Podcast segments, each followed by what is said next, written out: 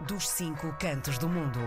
Digo lá, lá é o Luxemburgo, para conversar com o Rogério de Oliveira, conselheiro das comunidades portuguesas no Luxemburgo. Bom dia, Rogério, bom 2024.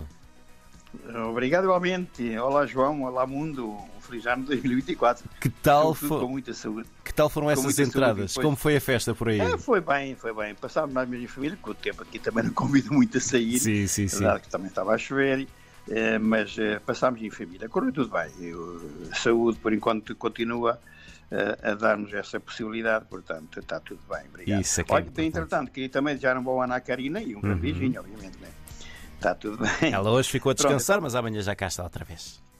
Está certo. Muito obrigado. Portanto, então, é assim, o primeiro, o primeiro ponto que eu gostaria de falar é que, de facto, aproximam-se as eleições, vamos ter eleições em 10 de março do- deste ano já, Uhum.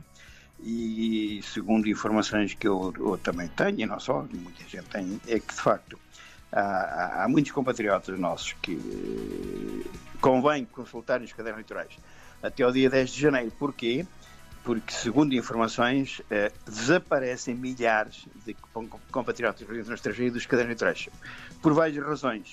Uma das razões é que, de facto, basta mudar de endereço, não comunicar a ninguém, o, o correio volta para trás. Uhum. Isso é uma das razões que se apontam também muito. Outra das razões é que muitos dos nossos compatriotas aproveitam para fazer os, cartões de cidadão em Portugal e não dizem ao funcionário o que é que se passa e então ficam registados na freguesia onde residem em Portugal, o que elimina imediatamente o caderno eleitoral para a diáspora.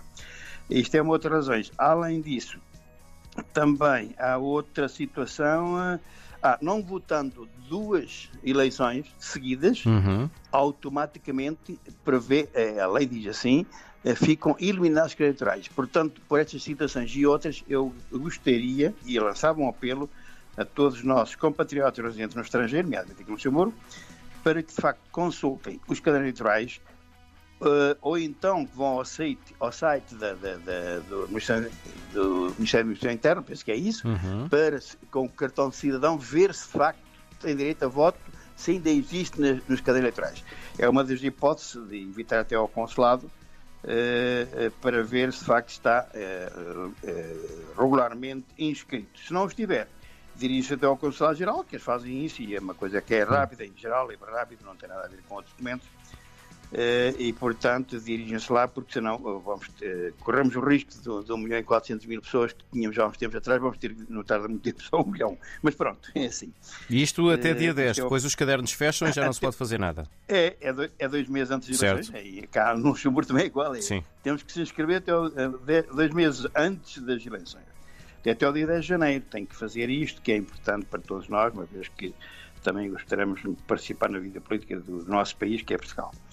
Eh, portanto, este ano também aqui no Luxemburgo, eh, as autoridades nacionais decidiram gastar muito menos fogo de artifício e, e- e- e e- normalmente também muito menos dinheiro.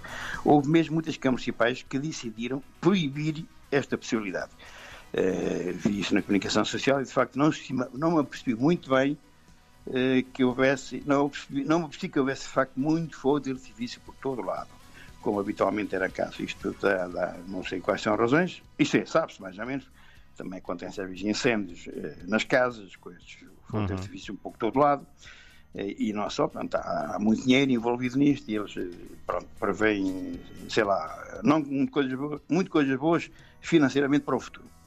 Entretanto, eh, quero que, eh, eh, elogiar fortemente e dar-lhes parabéns à, à nossa Márcia Soares, acho que ouviu falar nela, não é? Aquela menina que participou no Big Brother, né? atualmente, que é aqui, do, é aqui do Luxemburgo, e que fez um percurso notável. Ou seja, ficou em terceiro lugar, eh, é uma, uma miúda pronto, que é conhecida aqui na comunidade na portuguesa de Luxemburgo, tem aqui os pais, ali, moram ali numa localidade perto da Alemanha, na fronteira com a Alemanha, eh, mas pertence ao Luxemburgo. Eh, Por isso mesmo, a comunicação social do Luxemburgo referenciou muito, muito, muito esta menina, eh, porque de facto, é uma menina que já tem 30 anos, eh, é ter aquela coragem de ir enfrentar aquele programa que nós conhecemos também. Entretanto, uma informação de última hora, a Meteolux, portanto, a Meteorologia do Luxemburgo, informa e apela às pessoas que se, que se façam atenção, porque prevê-se inundações no país, sobretudo naquela zona mais para lá das fronteiras com a Alemanha, a Mosel, como é conhecida, porque vai chover muito, muito, muito vento e isto origina que de facto, e como as terras estão encharcadíssimas de água, a água vai para a parte de cima, para a parte mais baixa. A terra não absorve mais água, tem, tem chovido aqui constantemente no Luxemburgo, e então eles avisam para que a população se prepare para uh, não correr risco, como alguns anos correu, ficando com, com, com as garagens inundadas, carros, há, que prever isto. Entretanto, na, na mensagem do, do, do, ano, que o Sr. Primeiro-Ministro, o novo Primeiro-Ministro Luke Frieden, fez ao país, apela à união de todos no país. Diz que os tempos se anunciam muito difíceis. Por isso, devemos todos trabalhar num só sentido, num só, numa só direção, ou seja, direção do país. É o apelo que ele faz à população, porque anuncia-se tempos muito difíceis, também aqui no Luxemburgo. Uh, João, por hoje é tudo. Uhum. Uh, muito bom, continuação de um bom ano e um grande abraço. Um grande 2024 também para si, Rogério de Oliveira. O Rogério de Oliveira é conselheiro das comunidades portuguesas no Luxemburgo. Voltamos a falar na terça-feira. Um abraço, Rogério.